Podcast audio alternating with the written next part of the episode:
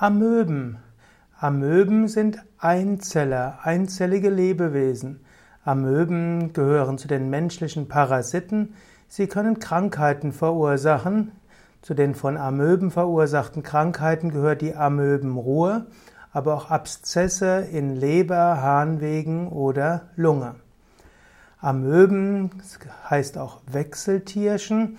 Griechisch Amoibois heißt wechselnd.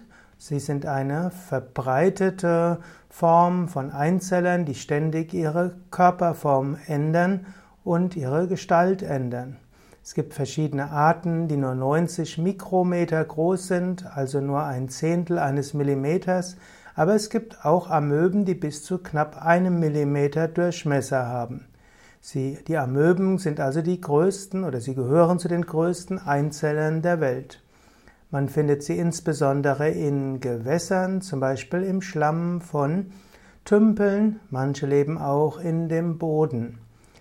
Amöben kann man auch hm, in überschwemmten Wiesen finden und dort gibt es verschiedene Amöben. Es gibt die Süßwasseramöben und es gibt auch Salzwasseramöben. Die Amöben können eben auch im Menschen leben und die Amöben können dabei verschiedene Erkrankungen auslösen. Mit die unangenehmsten Erkrankungen, die man in Indien sich zuziehen kann, ist die Amöbenruhe und dagegen gibt es auch kein Medikament, meines Wissens her mindestens. Man muss hoffen, dass der Körper die Amöben irgendwann selbst eliminiert.